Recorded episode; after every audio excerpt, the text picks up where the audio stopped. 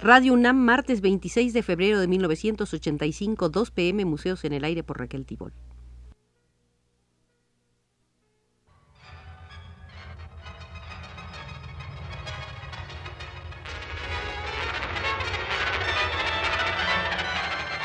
Museos en el Aire.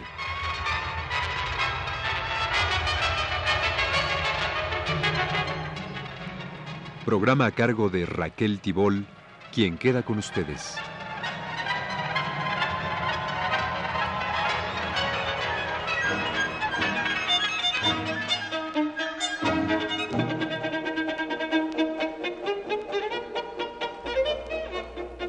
Estamos realizando una serie de visitas al Museo de la Historia de la Danza en México, según les consta a quienes siguen nuestros programas.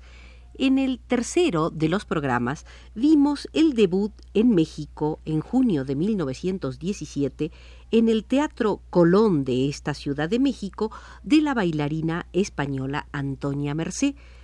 Seguiremos con ella en este cuarto programa debido al enorme entusiasmo que despertó en México su presentación.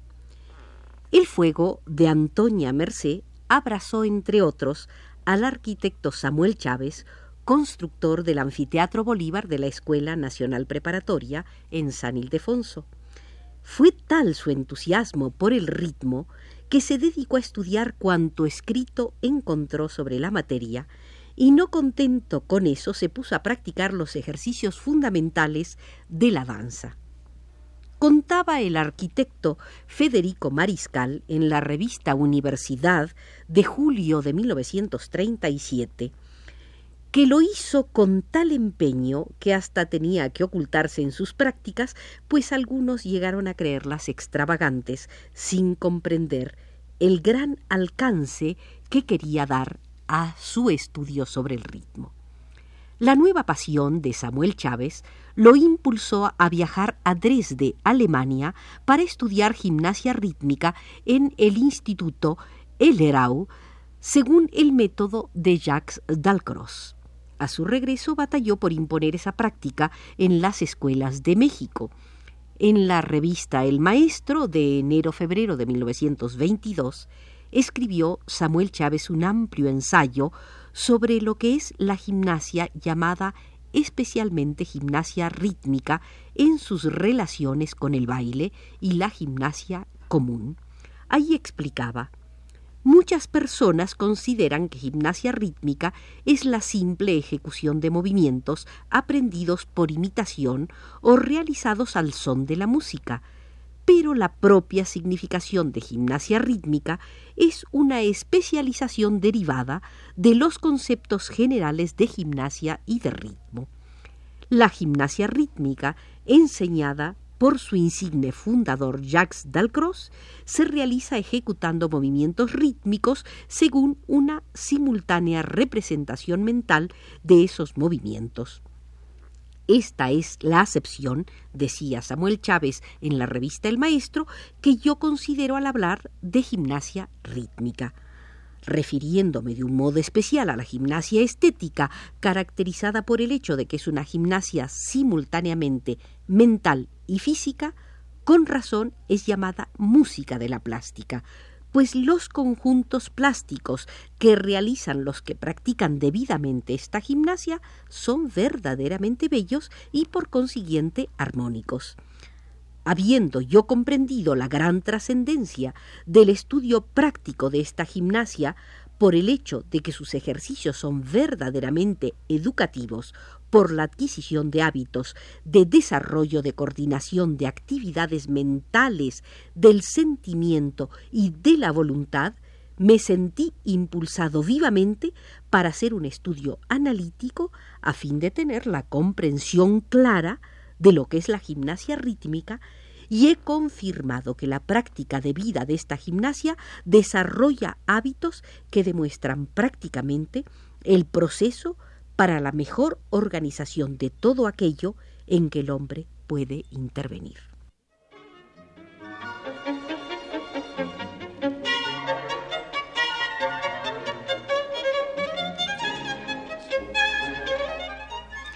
Alejandro Quijano se esforzó también por dar verbo a la conmoción provocada por Antonia Mercé.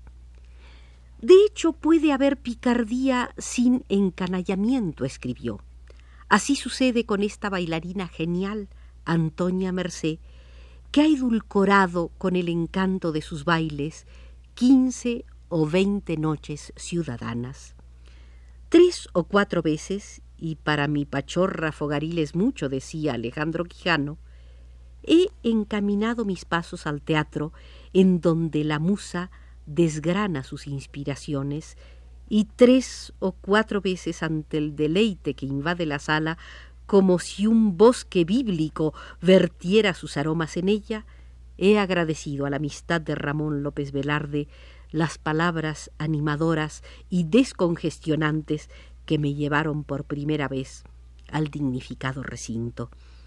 Es la Argentina una mujer esbelta, de una estilizada simplicidad de líneas poco grata a la burguesía pero encantadora para la aristocracia del gusto. Tiene engarzados en el óvulo de la cara una boca sonreidora en la que en apretadas hileras lucen los dientes su magia nívea y dos ojos magníficos cuyo deleitoso reojo plagia.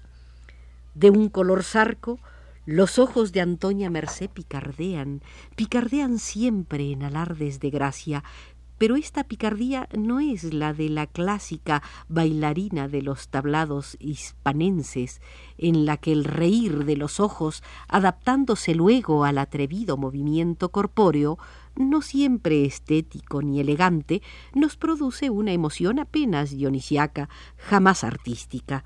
La mirada de los ojos de esta danzante correspondiendo a una movilidad unciosa llena de ritmo y nervios de toda la figura, sugiere una sonrisa extática más que una ardiente y entusiasta eclosión.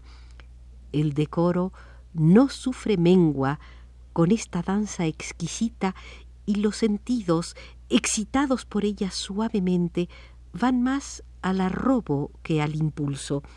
No es, por cierto, esta danzante, continuaba diciendo Quijano, una de esas maravillosas bailarinas que mueven los pies en juego funambulesco, no baila como la gentil e indiscutible mente gran bailarina española Pastora Imperio, farrucas o garrotines, no hace el flamenquismo de Amalia Molina, no tiene la rítmica agilidad sorprendente de María Conesa, tampoco es la danzante hierática de actitudes rituales que es la norteamericana Isadora Duncan, cuyos bailables bellísimos y llenos de arte supremo en ciertos instantes me produjeron en otros, sin embargo, la impresión de lo artificial, de lo inadaptado. La Argentina no es ni una ni otra cosa, ni la danzante de actitudes helénicas, ni la castiza bailarina española. Es algo distinto, algo que se me antoja sui generis. Eh, ni siquiera nos importan al verla los pies produciéndose así otra aparente paradoja, la de estar ante una bailarina que no baila con los pies. Su arte no descansa en ellos, aun por qué no decirlo, en los momentos en que al concluir algún baile los mueve rápidamente en vivo zapateado y se esfuma el embeleso.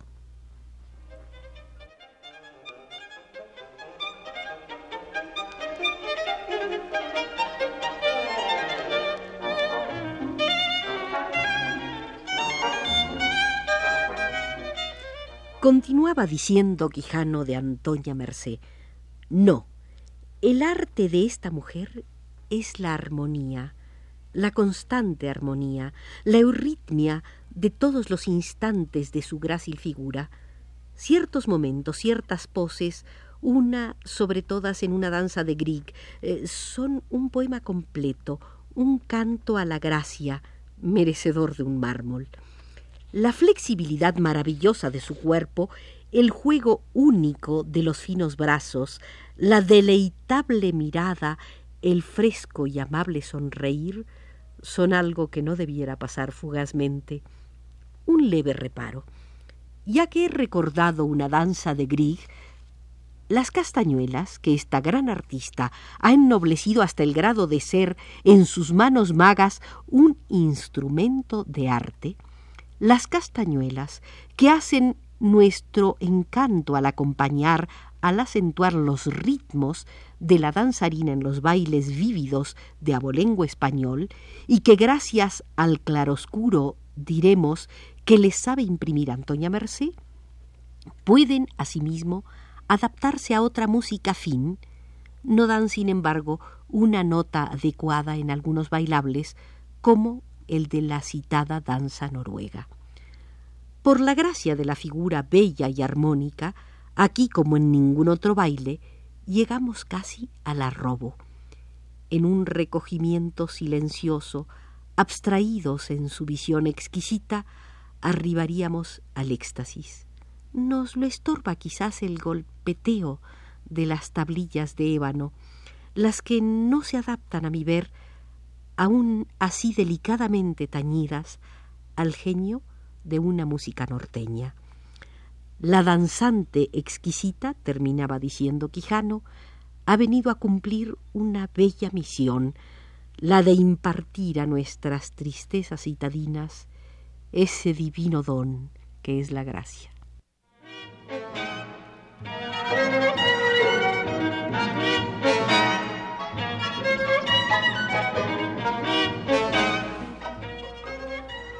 Después de las críticas líricas de varios poetas mexicanos sobre las danzas de Antonia Mercé, fue Carlos Pellicer quien comentó en verso en 1918 las interpretaciones de otra bailarina española, Torto la Valencia.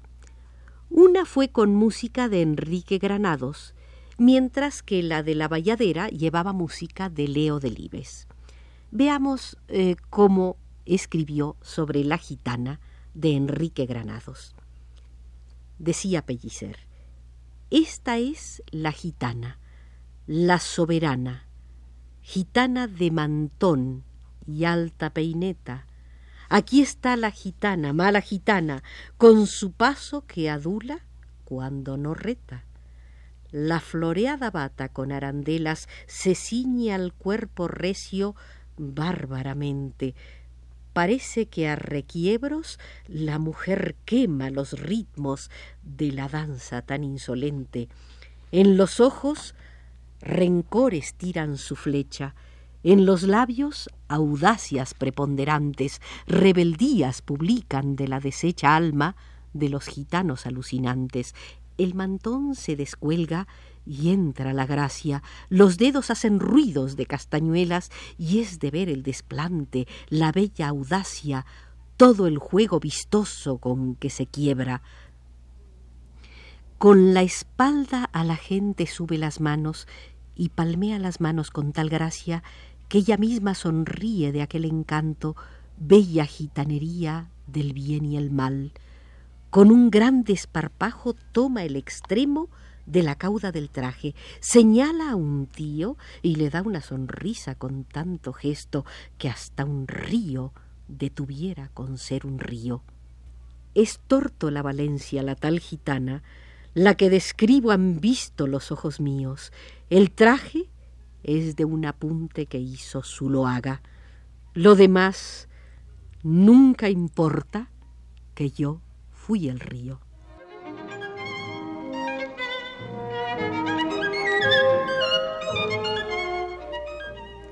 Dejaremos para nuestra quinta visita al Museo de la Historia de la Danza en México la lectura del poema dedicado a la valladera de Torto la Valencia. Por hoy, queridos amigos, nos retiramos del Museo de la Historia de la Danza en México, por el cual nos acompañó desde los controles el amigo Arturo Garro.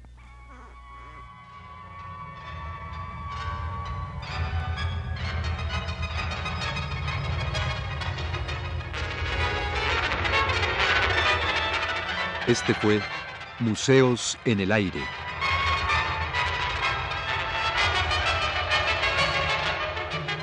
el programa de Raquel Tibol que se transmite todos los martes a las 14 horas.